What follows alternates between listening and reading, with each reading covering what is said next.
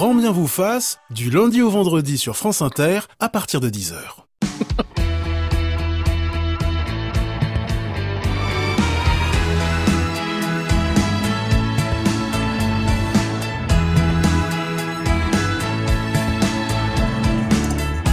Bonjour à tous, soyez les bienvenus en direct ou en podcast.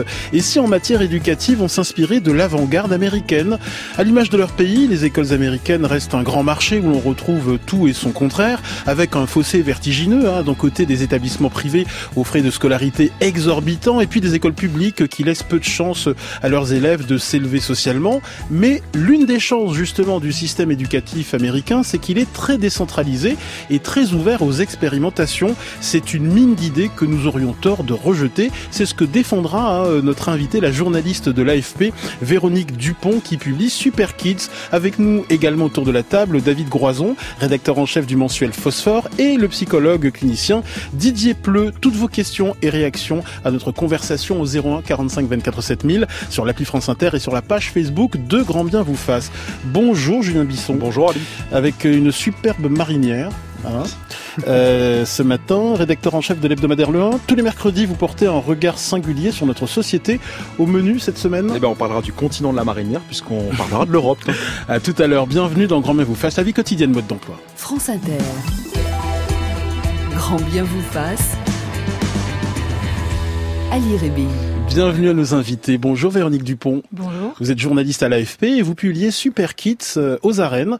Euh, vous avez enquêté hein, sur l'avant-garde des bonnes idées éducatives venues des États-Unis. Bonjour David Groison. Bonjour. Vous êtes rédacteur en chef du mensuel Phosphore, le magazine destiné aux 14-18 ans. Et avec nous au téléphone, euh, notre psychologue clinicien expert de l'émission Didier Pleu. Bonjour. Bonjour. Et vous êtes le grand défenseur de la frustration dans le domaine éducatif. Euh, Véronique Dupont, euh, pour beaucoup, hein, le système éducatif américain ne fait pas forcément rêver, sauf bien sûr quand il s'agit des, des, grandes universités, euh, Harvard, Yale, Stanford, le MIT. Euh, c'est un système où coexistent des écoles privées aux frais de scolarité faramineux et puis des écoles publiques qui peinent à joindre les deux bouts. C'est vrai, il y a beaucoup d'inégalités dans le système scolaire américain, mais en, y vivant pendant dix ans en tant que, maman avec euh, mes deux filles, j'ai aussi découvert beaucoup de choses dont on parle peu ici. Euh, notamment euh, voilà des écoles euh, qui expérimentent beaucoup, qui placent l'enfant au centre, qui euh, s'attachent à ce qu'elle soit, à ce que les enfants soient épanouis avant de mettre l'accent sur l'apprentissage académique. Et aussi c'est pas toujours aussi caricatural. Il y a aussi euh, pas mal d'écoles gratuites euh, qui font vraiment de belles choses et qui réunissent un peu euh, le meilleur des deux mondes. Et j'ai eu envie d'en parler. Et à l'image de leur pays, hein, les écoles américaines sont un grand marché où l'on retrouve tout et son contraire avec une infinité de, de particularismes. Oui, c'est euh, il n'y a pas de, de, de programme euh, national, c'est chaque État et après même chaque euh, district qui, qui fait un peu sa sauce. Donc on a une, une diversité énorme et entre voilà toutes ces, ces, ces, différents statuts entre les écoles privées qui font vraiment exactement ce qu'elles veulent, les écoles publiques où il y a aussi plein de choses, des gifted and talented, Ça veut dire quoi? pour les pour les enfants talentueux. Mm. Enfin c'est un, un, petit peu voilà, c'est des les élèves qui sont considérés comme qui vont faire euh, passer des concours pour y rentrer. Il y a aussi les charter schools qui sont gratuites, financées par l'État, mais bénéficiant d'une autonomie de gestion. Donc, euh, dans cet éventail, il y a vraiment de tout. Et il y a aussi des, des, belles choses. David Groison, vu de France, le système éducatif américain est souvent perçu de façon caricaturale?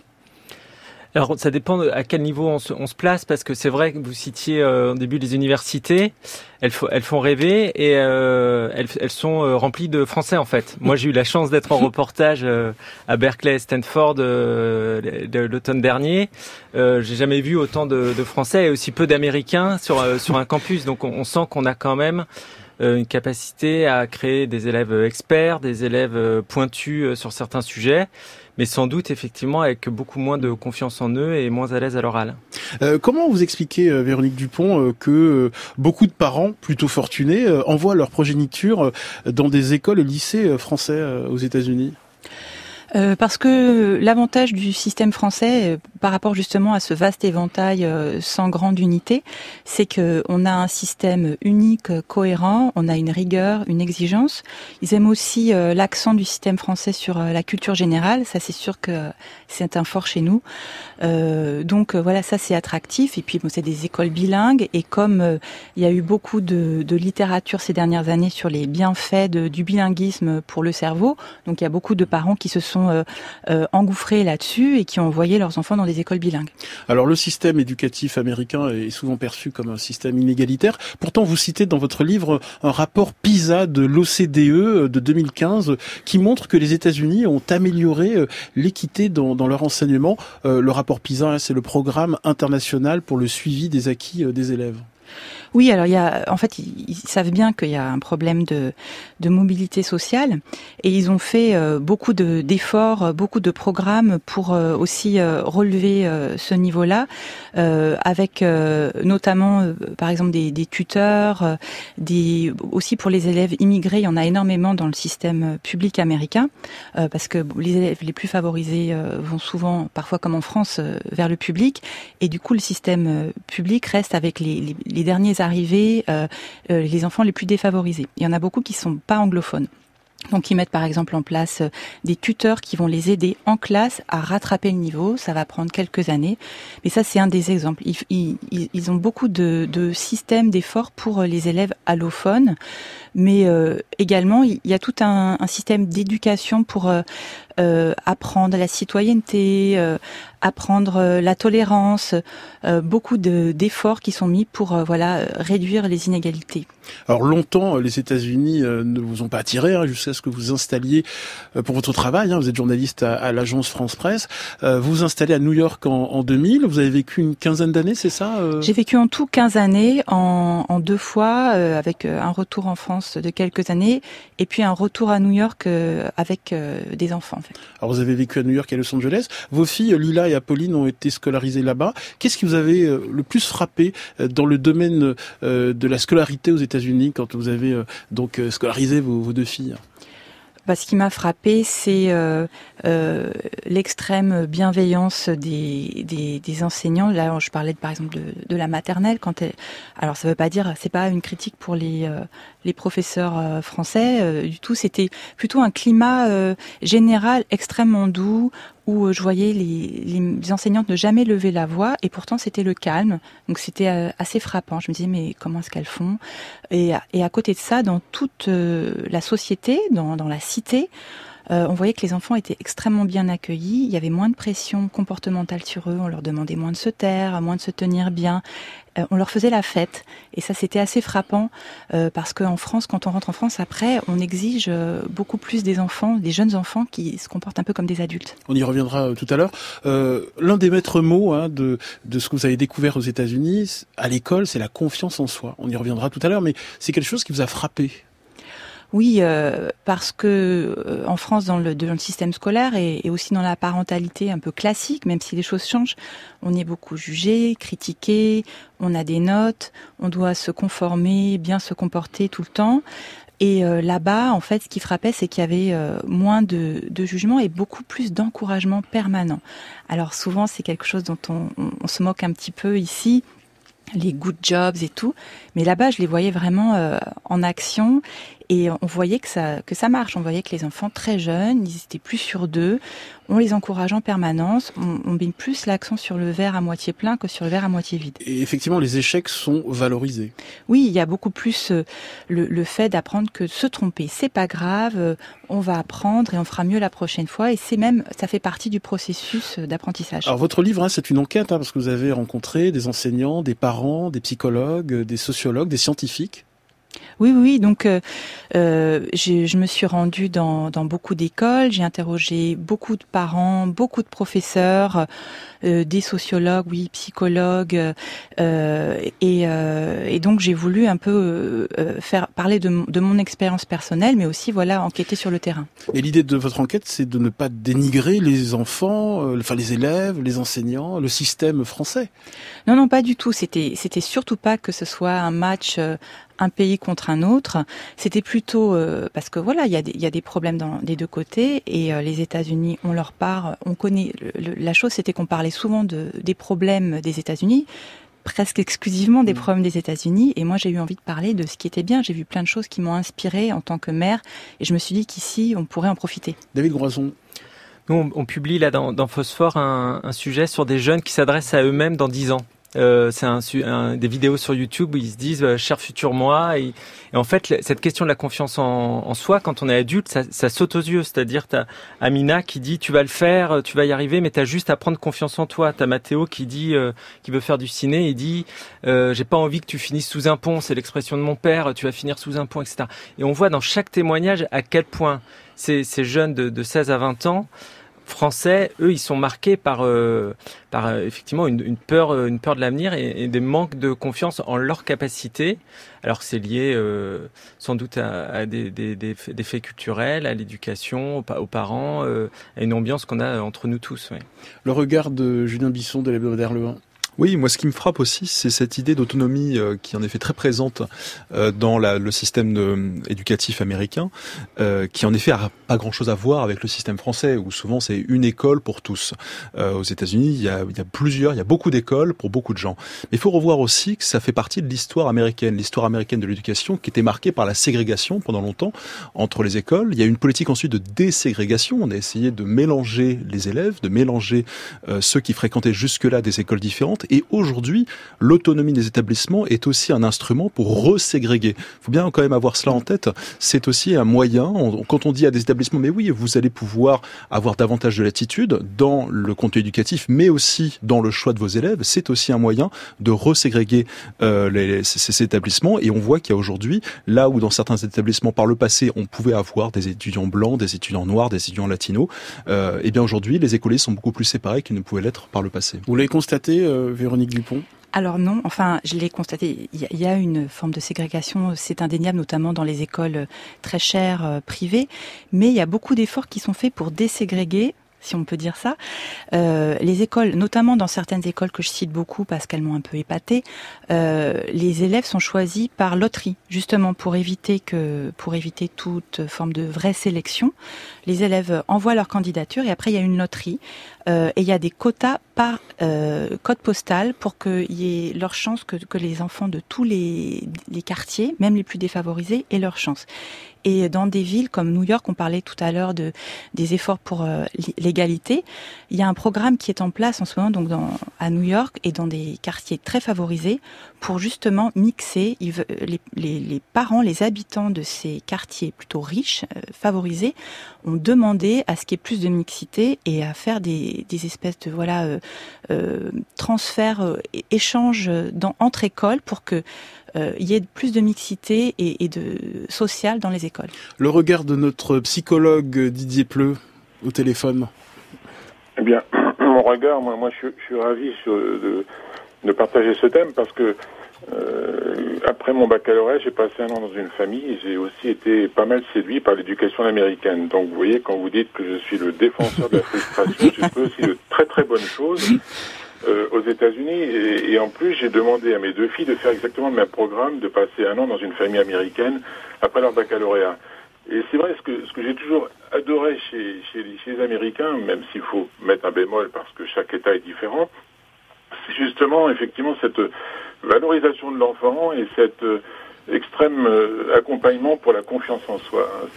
C'est quand j'écris les petits programmes sur la concentration, c'est évident que je me suis beaucoup inspiré de oui, il faut pas confondre sa valeur avec son comportement, des choses comme ça, donner des outils, des outils de, de méthode, avoir confiance en l'avenir, c'est-à-dire avoir des projets euh, extraordinaires, très grands. Et si on ne peut, si on n'a pas de, de, grands projets et de grands rêves professionnels, on ne peut pas tellement euh, s'accrocher à l'école. Donc tout ça, je l'ai pris dans cette culture américaine qui m'avait séduit.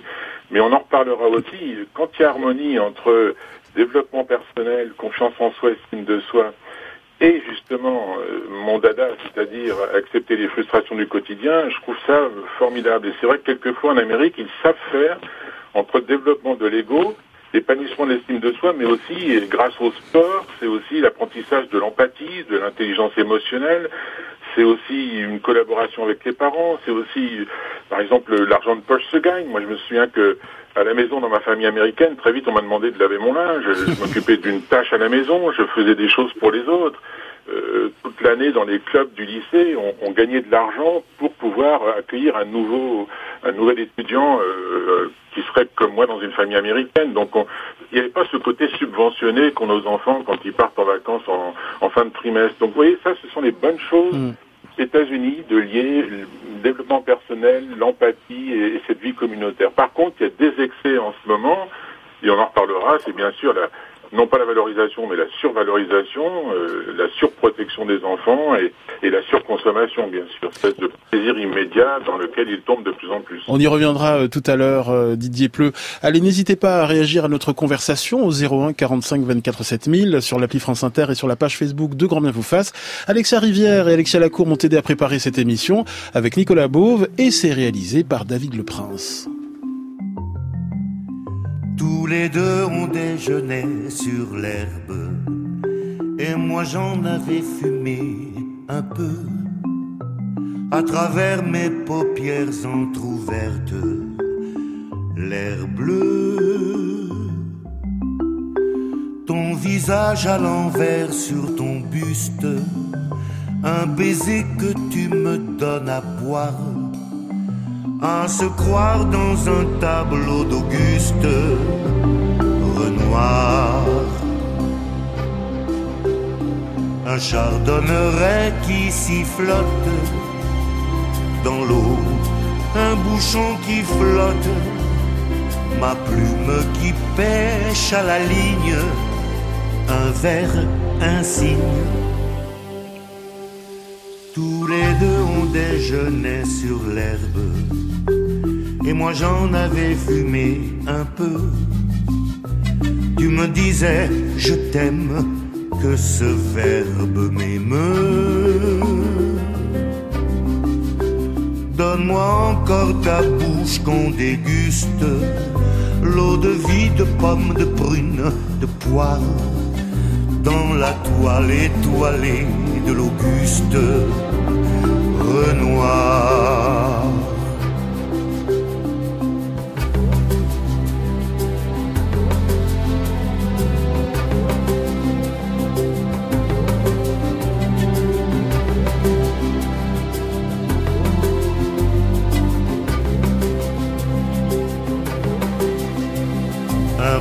Gorge qui s'y flotte dans l'eau, un bouchon qui flotte, ma plume qui pêche à la ligne, une plume de cygne.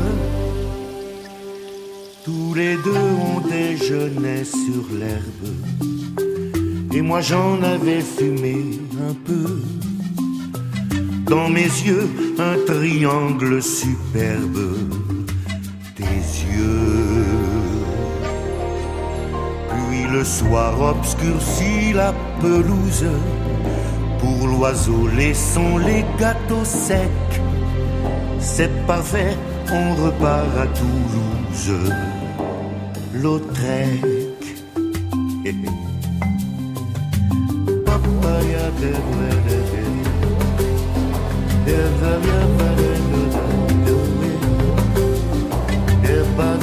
da da da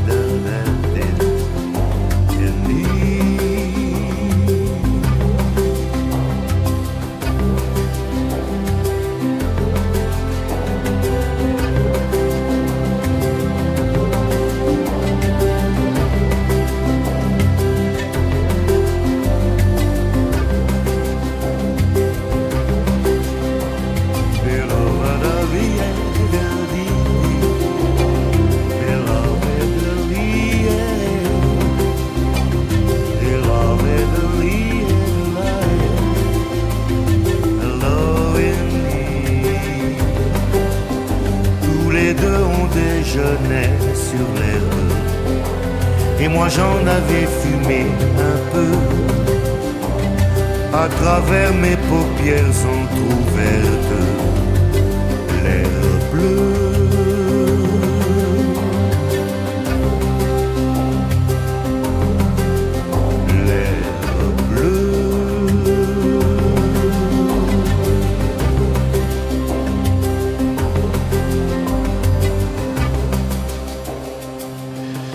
Claude Nougaro interprétait l'une de ses plus belles chansons, Déjeuner sur l'herbe.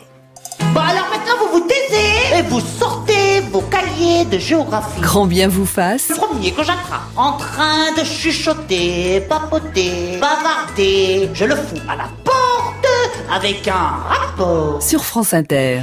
10h27, coup de projecteur sur quelques idées éducatives venues des États-Unis avec euh, la journaliste Véronique Dupont qui publie Super Kids, l'avant-garde des bonnes idées éducatives venues des États-Unis, David Groison, un rédacteur en chef du mensuel Phosphore, hein, c'est destiné aux 14-18 ans, hein, c'est Ouais, ça? exactement. et avec le psychologue clinicien Didier Pleu. Vous pouvez nous appeler hein, au 01 45 24 7000. Euh, Marie nous dit sur notre page Facebook que j'ai vécu 4 ans aux États-Unis et j'ai eu deux enfants là-bas. Je suis d'accord avec euh, certains aspects de ce que nous dit euh, Véronique Dupont. En revanche, je ne suis pas d'accord avec beaucoup de choses. Le système américain est un système très inégalitaire. Soit les enfants vont dans des écoles privées très chères, soit ils vont dans une école publique de leur quartier. Et le prix de l'immobilier permet de trier la population de la carte scolaire. Véronique Dupont. Bah, je, suis d'accord sur le, constat général qu'il y a une, beaucoup d'inégalités euh, avec des écoles voilà très chères, des écoles publiques beaucoup moins bien dotées, mais qu'il y a entre les deux aussi euh, beaucoup de choses qu'on ne connaît pas toujours.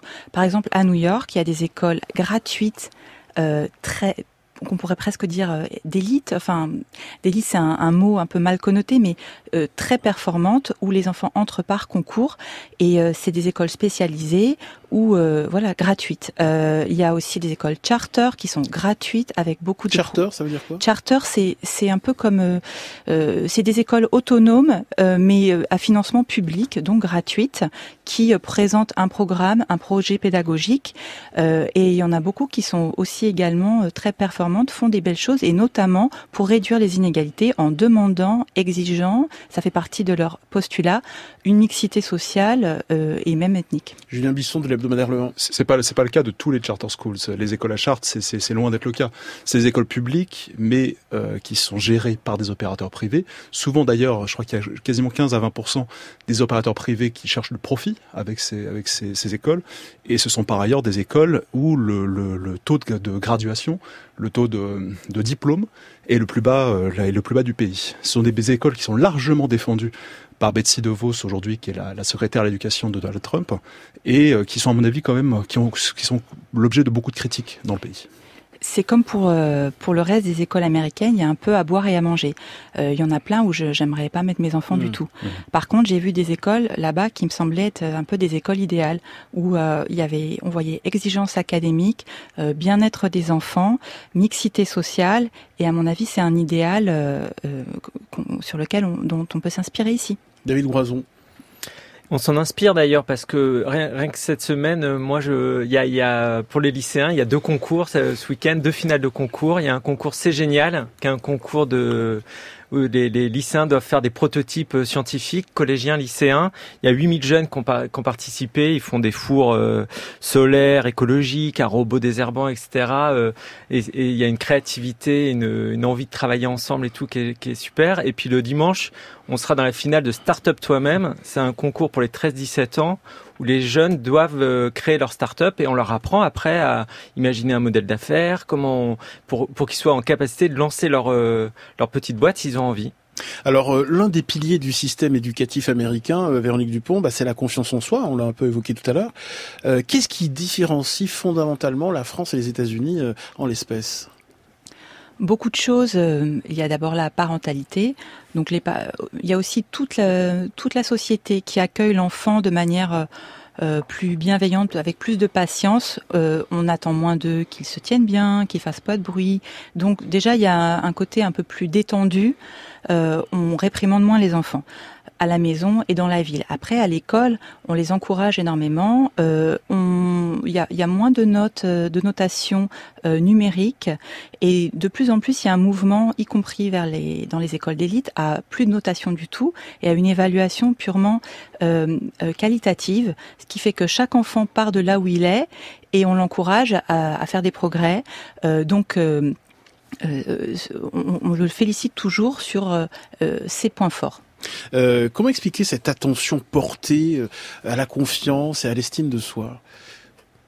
Il y a un côté où euh, tout ce qui est en train de monter chez nous sur euh, les neurosciences, c'est comme s'ils étaient en avance là-bas, qu'ils l'avaient déjà largement intégré, euh, parce qu'ils partent du principe qu'un enfant qui est bien, euh, qui a confiance, il va apprendre mieux que dans le stress. Notamment, un, un des, des, épisodes qui m'a le plus marqué, c'est quand je suis allée à Brentwood, une école privée de Los Angeles, et j'ai assisté à un cours de compliments. Je me suis dit, mais qu'est-ce que c'est que ce truc? Euh, euh, On n'aurait jamais ça chez nous, on se dirait c'est gnangnan. Euh, et j'ai demandé à la prof, mais enfin, pourquoi vous faites ça? C'est un peu bizarre.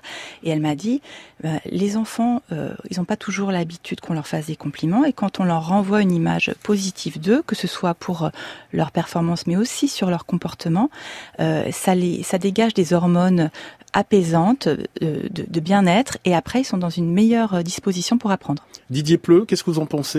De ces cours de compliments ben, c'est sympathique tout ça, mais, mais c'est vrai qu'il faut faire attention parce que justement dans les points négatifs que je voyais très souvent euh, dans euh, au lycée américain et dans l'éducation américaine, c'était ce côté justement de rendre souvent euh, trop digeste, difficile au niveau des apprentissages. C'est-à-dire, je me souviens de, on faisait beaucoup de philo, on, on allait critiquer des grands philosophes comme Nietzsche, etc. dans mes cours de philo au lycée de de Juneau en Alaska, mais par contre, on ne lisait pas Nietzsche. Euh, oui, c'est toujours dans, dans le sens, euh, il faut apprendre dans le plaisir, on est tous d'accord, et puisque les neurosciences le disent, ça doit être vrai, mais enfin, il faut faire attention avec les neurosciences qui deviennent le point Godwin de, de la psychologie.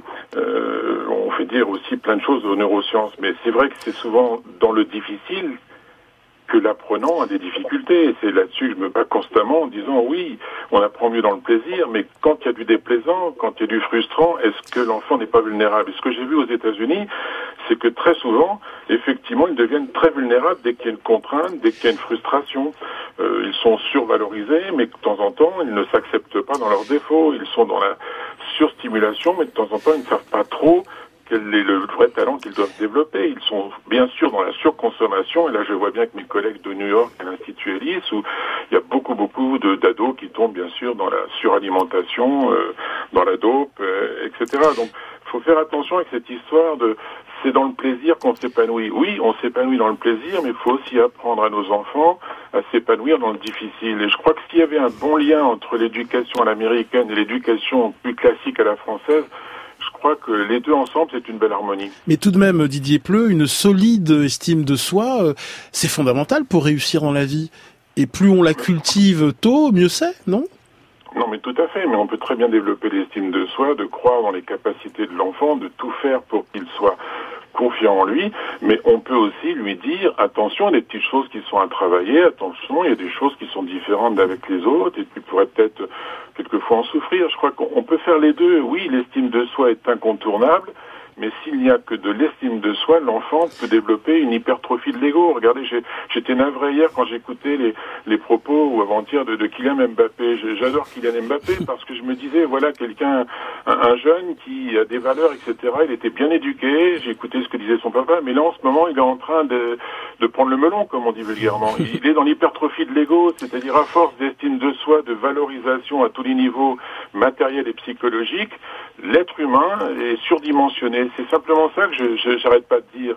Oui, pour l'estime de soi, mais attention à la survalorisation de soi. Euh, Véronique Dupont, pour vous, au contraire, la confiance en soi, l'estime de soi, bah, ça construit un ego équilibré. Oui, mais alors, je pense qu'en fait, on est d'accord, hein, parce que euh, avoir une, une confiance en soi, une estime de soi solide, ça ne veut pas dire qu'il n'y a pas de règles.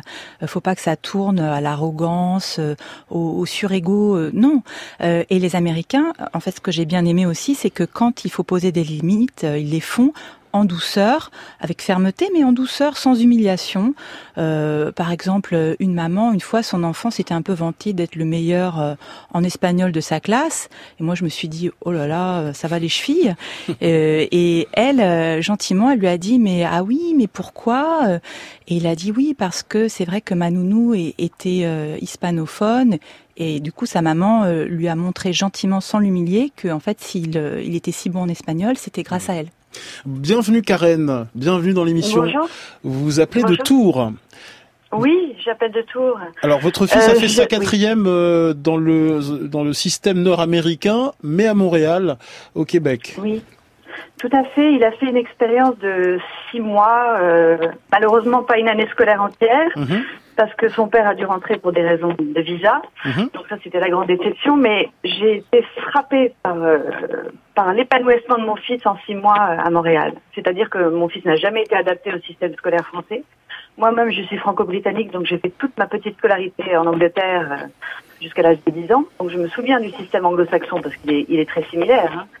Et mon fils Alexandre euh, a adoré l'école pendant quasiment une année. Pourquoi Euh, Quand il est rentré, j'ai dû le renvoyer à son collège euh, en quatrième où il était précédemment et ça a été, comme je disais à votre collaboratrice, le début de la dégringolade jusqu'à ce qu'il arrête l'école en première. Parce Comment vous expliquez, comment vous expliquez, euh, Karen, comment vous expliquez son épanouissement?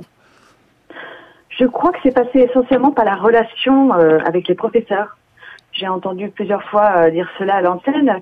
Il y a une espèce de mise en valeur de l'enfant qui vient effectivement beaucoup des professeurs, hein. mais il y a aussi une, euh, une responsabilisation des enfants. Mm. C'est-à-dire qu'on leur fait faire des choses euh, euh, d'ordre de, la charité, par exemple. Il est allé donner euh, effectivement servir des repas aux personnes âgées ou en difficulté euh, pendant pendant plusieurs mois. Il avait du sport tous les jours avec nous, c'est-à-dire qu'aussitôt qu'il est arrivé là-bas, il a fait partie du club de sport et tous les soirs, euh, il y avait foot après. Euh, voilà, il, il s'est épanoui à l'école et il n'a jamais aimé l'école autrement que là-bas. Donc je me suis dit, ayant moi-même eu l'expérience de, de l'école anglo-saxonne, j'ai tout de suite fait le rapprochement et je Mm. disais à votre collaboratrice en riant qu'un jour il avait un petit cœur de l'enseignant sur son sur son carnet. Tiens, je vous propose, Karen, Karen, moment, mais- Karen, pour aller dans votre sens, je vous propose d'écouter euh, le neurologue et éthologue Boris Cyrulnik. on a découvert que l'affectivité joue un rôle majeur même dans les performances d'intelligence abstraite.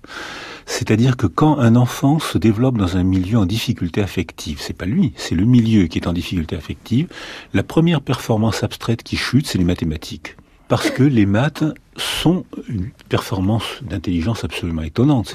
Les matheux sont, sont des martiens, c'est des gens étranges. Et seulement si on euh, veut qu'un enfant éprouve le plaisir de faire marcher son intelligence, ça ne peut être que pour quelqu'un, pour que ait un sens. Boris Cyrulnik en, en 2003 sur France Inter, euh, Boris Cyrulnik qui nous dit que l'enfant a du mal à apprendre auprès de quelqu'un euh, avec qui il n'est pas attaché, euh, euh, Véronique Dupont, et ça vous l'avez constaté aux États-Unis, hein, c'est une idée très répandue dans, la communauté éducative et c'est ce que nous disait euh, Karen. Hein. Exactement. euh, euh, les, les professeurs ont des espèces de mantras là-bas, euh, comme euh, euh, si tu veux que ton enfant, que ton élève s'intéresse à ce que tu lui apprends, tu dois d'abord t'intéresser à lui. Ou euh, voilà, il faut que tu aimes d'abord ton ton élève. Donc il y a quelque chose de très affectif. Ils, ont aussi intégré ça et la relation professeur-élève est vraiment au centre de l'apprentissage. David Groison. C'est dommage pour euh, Karen parce que nous à Tours on a vu un, lycée Notre-Dame de la Riche où il y a des où il y a cette idée de, collaboration, de, relation avec l'enseignant, où d'un coup les élèves de seconde choisissent le, projet sur lequel ils veulent s'investir, qu'ils inventent eux-mêmes et là en première ils le mènent et on y était, ils font un atelier de réparation de vélos avec euh, des jeunes réfugiés pour leur donner ensuite euh, les vélos. Donc ils font de la mécanique et mais aussi ils, apprennent à, incarner des situations euh, géopolitiques, à les rencontrer, et c'est évidemment une expérience humaine extrêmement forte qui les motive pour leurs années lycée. Rappelez le nom de cet établissement. Notre-Dame de la Riche, et l'enseignant c'est euh, Robin Durieux. Vous le connaissiez cet établissement, euh, Karen? Non seulement je le connais, mais mon fils y est allé une année. D'accord. Bon. Mais malheureusement, il avait été réorienté en, en, en, en professionnel puisqu'il Mhm. n'avait pas les niveaux pour entrer en seconde générale. Ouais. Et du coup, je crois qu'il s'est retrouvé dans un, effectivement, dans un bac pro commerce qui ne lui convenait pas du tout. Donc, euh, le, le- voilà, il avait déjà raté le coche, quoi. Mm. Ce qui était très dommage parce qu'il avait nettement le, le, le, niveau euh, de, de faire un baccalauréat. Donc, j'ai vraiment été très déçue. Mais c'est surtout cette expérience au Canada qui m'a tellement frappée, d'autant Mm. plus que, comme je vous dis, j'ai des origines euh, franco-britanniques, donc euh, ça britannique, et, et j'ai fait le rapprochement immédiatement. J'ai tout de suite compris que c'était sa mise en valeur, son, Mm. la mise. Et c'est drôle ce que disait Boris Cyrulnik parce que mon fils et moi, on est archi nuls en maths. Et voilà, c'est certainement lié à un problème de confiance en soi. Bah, je, je- je- je vais faire partie, je vais faire, je vais faire partie de votre club, Karen, avec votre fils pour les nuls en maths. Merci beaucoup d'avoir témoigné ce matin. Euh, allez, il est temps de retrouver euh, Julien Bisson euh, de l'hebdomadaire Le 1. Alors cette semaine, euh, il est question, bah tiens, comme par hasard, d'Europe. Eh oui, mon cher Ali, car vous me connaissez, si je ne suis pas le dernier à aller jeter un œil, et parfois plus qu'un œil, de l'autre côté de l'Atlantique, Oui, parce que vous êtes rédacteur en chef euh, d'America. J'ai aujourd'hui, comme beaucoup de nos auditeurs, le regard rivé sur l'Europe, notre Europe, qui va voter toute cette semaine sur son avenir. Peut-être parce qu'en matière d'éducation européenne, comme aurait dit Gary, j'ai eu mon compte, j'ai donné dans le correspondant allemand au collège avec le traditionnel voyage de classe, euh, j'ai connu le programme Erasmus en Italie, j'ai refait le monde avec des amis espagnols, danois, anglais, belges, polonais, qui ont défilé dans notre grande colocation aux airs de films de clapiche. Bref, comme beaucoup de nos auditeurs, je suis un enfant de cette Europe qui sait bien qu'il a beaucoup plus de points communs avec un Italien ou un Hollandais qu'avec un Américain ou un Chinois. Alors aujourd'hui, à la veille d'un scrutin qui ne mobilise guère l'opinion, nous avons voulu comprendre ce qui n'allait pas entre l'Europe nous, entre ce machin bruxellois et les Européens que nous sommes. Quel danger y aurait-il à laisser se démanteler cette construction de plus d'un demi-siècle dont les élargissements successifs ont fini par émousser les bases et les valeurs, jusqu'à semer le doute sur la nécessité de construire un avenir commun? Comme souvent c'est la désignation d'un ennemi extérieur, bah, disons d'adversaire, on n'est pas en guerre, qui pourrait inciter à la cohésion. Avec Donald Trump, l'Amérique que nous avons évoquée dans cette émission n'est plus vraiment l'allié historique d'hier. Si on ajoute le revanchisme de Poutine, les tensions de l'autre côté de la Méditerranée ou l'appétit chinois, cette nouvelle configuration géopolitique devrait elle seule faire réfléchir aux conséquences d'un éclatement de cette sans doute mal nommée Union européenne. Alors Julien Bisson, comment donner envie, eh ben, à nouveau, de croire au projet européen? Mais c'est peut-être la question fondamentale qu'il faut se poser cette semaine, et cette question, nous l'avons posée dans ce numéro à de nombreux intellectuels, sociologues, philosophes, écrivains venus des quatre coins du continent. Et chacun y répond avec sa singularité, souvent pour déplorer l'état de l'Europe actuelle, l'éloignement de Bruxelles, la promotion d'un libéralisme à tout craint qui affaiblit les vieilles structures, le creusement des inégalités, la crise migratoire si mal gérée. Mais en creux, ils s'entendent tous aussi sur un besoin d'Europe, car ils savent que les dirigeants nationaux aiment rejeter sur l'Union européenne les problèmes qu'ils n'arrivent plus à régler chez eux. Or, face à la mondialisation, nous n'avons plus guère le choix. Comme le dit Enrico Letta, l'ancien président du Conseil italien dans l'entretien qu'il nous a donné, ou bien on est ensemble, ou bien chacun de nos pays fait le choix de devenir une colonie américaine ou une colonie chinoise. Au moment même où le besoin en devient criant, les Européens n'ont pas de politique sociale et économique commune, pas de budget, pas non plus de politique étrangère, sans parler d'avoir une armée. Bref, les Européens ne disposent pas d'un État, d'un État qui pourrait les protéger et servir un idéal commun, le genre d'idéal dont il serait bon qu'on parle un peu d'ici dimanche prochain. Parlez-vous Europe, euh, c'est le thème du numéro de cette semaine, hein, de l'hebdomadaire Le 1, disponible en kiosque et en librairie. Et euh, pour euh, son cinquième anniversaire déjà, bah, vous republiez le tout premier numéro. La France fait-elle encore rêver? Allez, dans quelques instants, on continue à explorer les bonnes idées éducatives venues des États-Unis. N'hésitez pas à réagir au 01 45 24 7000 et sur la page Facebook de Dans la vous.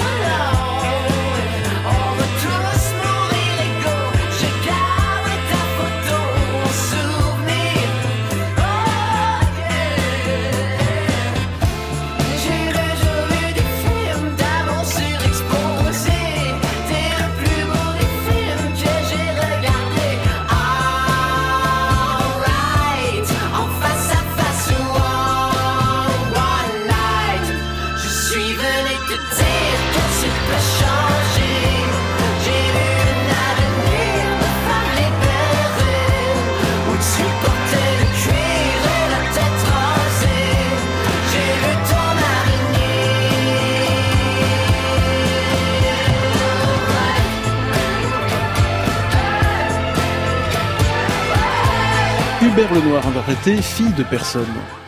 Bonjour les adolescents, je suis votre nouveau professeur d'histoire car j'ai réussi mon CAPES. Grand bien vous fasse. Ok, comme je vous disais, je suis Eric, prof de sport. Alors j'espère que vous aimez sporter. Parce que, hey, qui se porte bien le jour, se porte bien la nuit. Hein. Ali Rébéi. Morning. I hope so. But don't foutre de ma gueule. Sur France Inter. 10h47 et on s'intéresse ce matin à quelques bonnes idées éducatives venues des États-Unis. Standard ouvert au 01 45 24 7000. Ici, pas de maîtresse ni de table bien alignée. Les enfants apprennent avec la méthode Montessori, une pédagogie qui repose sur l'éducation sensorielle. Un mot d'ordre, la liberté. Les enfants choisissent eux-mêmes ce qu'ils veulent faire. Notre point de départ est l'enfant. Donc on observe l'enfant de 3 ans, on observe ce qu'il aime faire, ce qu'il aime pas faire, comparé à l'éducation nationale, un petit peu renversé. C'est nous qui apprenons de l'enfant. Ça tient en compte l'individualité de chaque enfant, les rythmes d'apprendre, les respects. Il y a des valeurs qui sont vraiment très défendues dans cette sorte de méthode. Ça leur permet d'être très pragmatiques et euh, de s'adapter aux besoins réels des enfants tels qu'ils les voient sur le terrain et non pas de suivre un programme théorique qui s'impose à tous au-delà des talents, des difficultés des uns et des autres. Extrait d'un reportage sur BFM TV en 2016. Euh, Véronique Dupont, vous publiez donc Super Kids, hein, consacré à l'avant-garde des bonnes idées éducatives venues des États-Unis. Quelle est la place des pédagogies nouvelles dans le système éducatif américain euh, Les pédagogies nouvelles inspirées de Maria Montessori, de Freinet ou encore de John Dewey, euh, qui est l'un des précurseurs de l'apprentissage par l'expérience. Quelle est la place de toutes ces euh, pédagogies? Elle est très répandue euh, et c'est ça qui est frappant là-bas, euh, c'est que les, pédagogies sont très ludiques. Euh, ils partent d'un principe constructiviste, c'est-à-dire que l'enfant doit, on doit construire euh, ce qu'on va étudier en prenant en compte euh, l'intérêt de l'enfant pour que, évidemment, s'il est intéressé, il va réagir mieux. Donc il y a un, un programme, mais après, pour euh, l'application exacte, on va demander aux enfants, par exemple, si on doit étudier les écosystèmes, on va leur demander euh, à quoi ils s'intéressent, est-ce que ça va être au papillon monarque ou à l'Amazonie, des choses comme ça. Euh, C'est aussi beaucoup de pédagogie de projet des choses qu'on voit déjà aussi en France se répandre de plus en plus, mais qui sont là-bas aussi beaucoup plus vastes et répandues. Il y a aussi l'interdisciplinarité qui est très importante, où les équipes pédagogiques peuvent vraiment travailler ensemble au niveau de toute une classe, d'une promotion, parfois même de toute une école, pour avoir un thème. Par exemple, qu'est-ce qu'être américain? Et ça va être décliné dans toutes les classes. Ou alors le pain, des choses comme ça qu'on va retrouver en histoire, en mathématiques ou même en littérature. Bonjour Christine, bienvenue. Bonjour. Bonjour. Ça me fait plaisir d'intervenir et puis ça me rappelle des, des bons souvenirs. Voilà, j'ai enseigné dans les années 90 euh, à Houston, au Texas. En tout cas, ça nous fait plaisir de vous. De... J'étais jeune à l'époque et puis je crois que ça a marqué le, le, reste de ma carrière. Ça nous fait plaisir de, de vous avoir, Christine. Vous avez la pêche. Alors, racontez-nous un peu votre expérience à Houston, euh, au Texas. Voilà, ben on est arrivé euh, six couples d'enseignants dans une école euh, américaine gérée par euh, par une équipe donc du Texas. Et il y avait une section française à l'intérieur donc qui suivait les cours de la pédagogie française. Et mais comme on était bien mélangés et que ça faisait qu'une seule école on participait à toutes les activités Mhm. que ce soit les activités sportives ou culturelles. Et je me souviens d'une prof extraordinaire de musique qui faisait un spectacle par an et qui prenait une classe par niveau, une autre qui s'occupait du théâtre. Et donc euh, on avait la chance de pouvoir participer à une pièce de théâtre pour les enfants volontaires. Euh, C'était une ambiance absolument extraordinaire pour les enfants et je suis 100% d'accord euh, avec euh, votre intervenante aujourd'hui qui est capable de mettre en valeur euh, cette pédagogie alors qu'elle est tellement décriée en France. Voilà. Véronique Dupont. Bah oui, je suis d'accord. Notamment, vous parlez de, de des arts, en fait, euh, la musique, euh, en particulier, ou par exemple le sport, la natation. Moi, j'ai aussi été frappée par les cours de natation où le prof est dans l'eau avec les enfants et pas sur le côté en comptant les longueurs, euh, où ils, ils font des jeux, ils les encouragent, ils les mettent en confiance, une fois encore. Et en musique, alors là, c'était complètement épatant. Euh, Ici, parfois, on nous parle de période probatoire où il faut répéter la même note jusqu'à la perfection et les enfants s'ennuient un petit peu. Là-bas, c'était tellement ludique. On leur faisait faire des spectacles. On attendait moins la perfection, mais vraiment qu'ils prennent plaisir. Euh, Julien Bisson du 1. Oui, puis il y a aussi cet autre aspect euh, qui est la prise de parole en, pu- en public. Euh, il y a ce- cet exercice assez rituel, vous savez, du show and tell, montrer et raconter, c'est-à-dire une, une prise de parole publique devant la classe, déjà très jeune, qui peut permettre justement de donner confiance, de prendre confiance dans ses capacités oratoires. Ça consiste en quoi concrètement Ça consiste simplement en, a- en apportant régulièrement quelque chose, un objet de chez soi. Alors ça peut être son doudou, ça peut être le dernier livre qu'on a lu, ça peut être un souvenir de voyage, et puis simplement de, parler, de raconter son lien à cet objet. Oui, oui, donc ça, euh, c'est- ça fait partie de la vie euh, de la classe très tôt. Les profs ont énormément participé aussi. Ils disent pas juste qui a quelque chose à dire, mais alors, bon, alors, ceux qui trouvent que ce triangle est, a, a- est équilatéral, levez la main. Euh, ceux qui pensent qu'il ne l'est pas, euh, levez la main. Bon, alors, on n'est pas d'accord. Maintenant, on discute. Donc, euh, il- les enfants se mettent naturellement à devenir de bons orateurs. Euh, merci beaucoup, hein, Christine, d'être intervenue ce matin. Didier Pleu, notre psychologue clinicien au téléphone.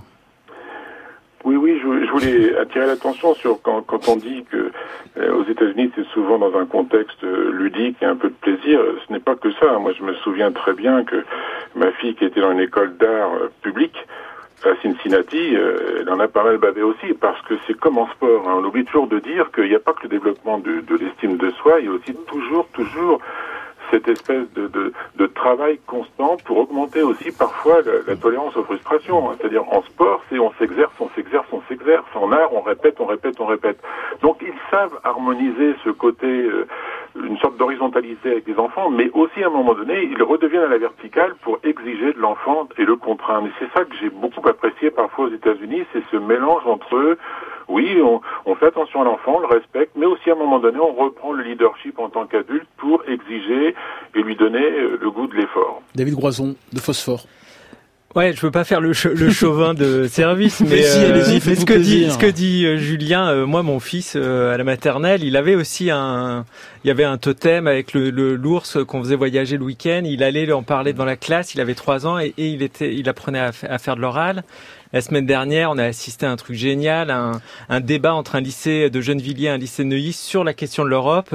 Ils avaient dû travailler leurs arguments, ils ont débattu ensemble. Donc, donc il y a plein d'initiatives d'apprentissage coopératif, de, de, de prise de l'oral. Bien sûr, David Groison, mais il ne faut pas oublier que dans beaucoup de maternelles publiques, eh bien, il y a une inspiration des pédagogies nouvelles, type Freinet, Montessori, etc. Oui, oui. Maria Montessori qui est née en Italie, euh, Freinet qui est, qui est né en France. euh, oui, oui. Alors on a beaucoup beaucoup de questions, Véronique Dupont, sur euh, la discipline euh, à l'école ou la discipline éducative euh, en famille. Ce qui vous a frappé euh, aux États-Unis, c'est que les crises de larmes, les colères, tout refus obstiné de, de dire bonjour, bah, c'était pas forcément cata- catalogué comme des caprices. Non, il- avec l'idée peut-être que le cerveau, leur cerveau, euh, de ces bons petits diables, est, est immature et qu'il faut donc faire preuve de tolérance avec ses comportements. Je suis pas sûr que ça plaise à Didier Pleu, ça, mais euh, Euh, oui, il y a, y a beaucoup moins d'exigences. Ce que nous on qualifie de caprice, eux ils considèrent que c'est euh, une immaturité de l'enfant. Donc euh, si l'enfant de 3 ans se roule par terre, on va pas forcément le punir euh, ou le disputer. On va essayer de le calmer. Bon, on va quand même poser des choses. Après, on va attendre qu'il soit calmé et, et- et parler avec lui. Euh, tolérance, euh, enfin ou, ou plus grande tolérance au, au comportement un peu débordant des enfants, ça ne veut pas dire absence de limite et absence d'éducation en soi. Didier Pleu. Bah oui, vous savez bien ce que je pense au niveau des, des colères caprices. C'est évident qu'il y a des colères chez l'enfant qui exprime, mais là je suis d'accord, qu'est-ce qu'il ressent, qu'est-ce qu'il veut, c'est sa seule façon de parler. Mais aussi toutes ces petites colères, euh, c'est parce que j'ai envie de faire ça et ça ne marche pas comme je veux. Donc faut faire attention à, à bien dissocier les deux. Et une très bonne question de, de Kako sur notre page Facebook. Euh, Ça sera intéressant hein, de mettre en perspective les moyens mis euh, en œuvre euh, dans le système éducatif français et ceux mis en œuvre aux États-Unis ou au Canada. Combien d'enfants par classe, avec quels moyens, etc., etc. Véronique Dupont. Oui, bah, il y a, il y a des statistiques qui existent de part et d'autre, mais elles sont pas forcément comparables. Ce qui est sûr, c'est que on voit qu'en France les choses bougent et euh, qu'il y a beaucoup de, de ces principes d'éducation nouvelle et des, des neurosciences euh, qui sont en train d'être aussi euh, mis en place en France. Et ça, c'est c'est très positif et c'est très encourageant. David Groison. Oui, bah, ap- après, euh, je, je suis. Il y a un truc qui est super dans votre livre là, c'est quand vous parlez des, des punitions en France Mm. et, et, et aux États-Unis, on dit en consé... alors au Québec aussi, on dit ça, on dit on va te mettre en conséquence et de dire voilà que la, que la, là, là, je pense qu'il y a. Ça veut dire quoi? Et ben que d'un coup on, on te dit on va on va réfléchir ensemble aux Mm. conséquences de ton acte et on, on va donner au fond une un une continuum à, ce- à cette euh, à cette faute ou à cet écart de comportement etc d'e- d'essayer de de réfléchir comment on peut changer comment on peut euh, évo- évoluer. Et ça je trouve c'est intéressant pour les enseignants mais c'est intéressant aussi pour les parents. Véronique Dupont, en quelques secondes, qu'est-ce que vous auriez envie de dire au ministre de l'Éducation, euh, Jean-Michel Blanquer?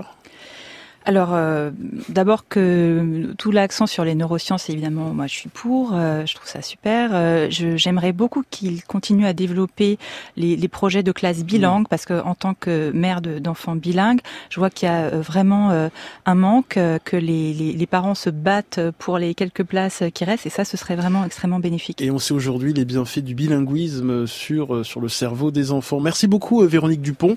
Je recommande Super Kids, c'est publié aux Merci d'être venu. Merci David Groison. La une du dernier euh, Phosphore euh, en kiosque, c'est euh, Cher futur moi. Ils se sont donné rendez-vous dans 10 ans, hein, les, les élèves et les jeunes que vous avez rencontrés. ouais et c'est un projet aussi sur YouTube Merci Didier Pleu, euh, de l'enfant roi à l'enfant tyran, et ben c'est disponible en poche chez Odile Jacob. Demain on s'intéresse à la pollution atmosphérique qui nous empoisonne à petit feu. Quelles sont les conséquences sur notre santé? Comment lutter contre les particules fines qui nous rendent malades? Toutes vos questions au 01 45 24 7000.